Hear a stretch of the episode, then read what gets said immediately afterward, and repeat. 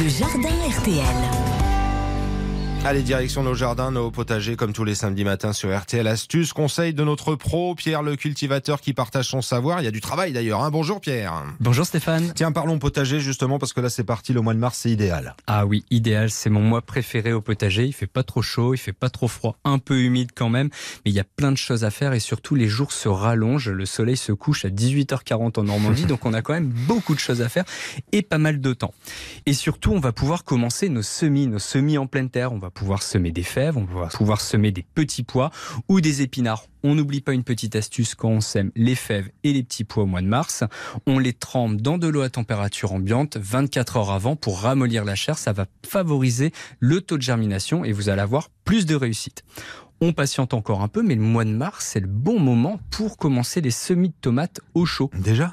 Au chaud. Ah, et au oui, chaud, déjà, déjà, on va pouvoir les repiquer comme ça autour de la mi-avril, fin avril, pour pouvoir les mettre en pleine terre après les seins de glace, après la mi-mai.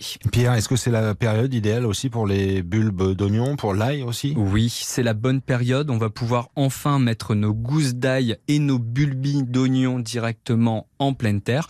On compte à peu près entre 15 et 30 gousses d'ail pour une famille de 4 personnes et 75 bulbis d'oignon jaune ou d'oignon rouge pour avoir suffisamment de récolte toute l'année, puisqu'on peut bien entendu les stocker assez facilement.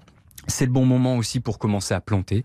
On peut planter des framboisiers, on peut planter des fraisiers et on va pouvoir aussi planter de la rhubarbe. Mmh. On les trouve facilement en jardinerie. Donc soit on trouve des plants de rhubarbe, donc avec des feuilles et un départ, ou on trouve directement des racines. Alors moi je conseille souvent d'acheter des racines, ça se développe plus facilement, ça prend racine finalement plus rapidement en pleine terre et on a moins d'échecs qu'un plant qui peut quand même avoir des risques de gelée. Donc les feuilles vont mourir et finalement la photosynthèse ne se fera plus. Est-ce qu'on protège du soleil la rhubarbe ou pas? Alors, le mieux, c'est de la planter dans une zone à la mi-ombre Ouais. pour avoir des, des bonnes récoltes, puisqu'on mange les pétioles, euh, et dans un sol bien riche, bien riche en compost.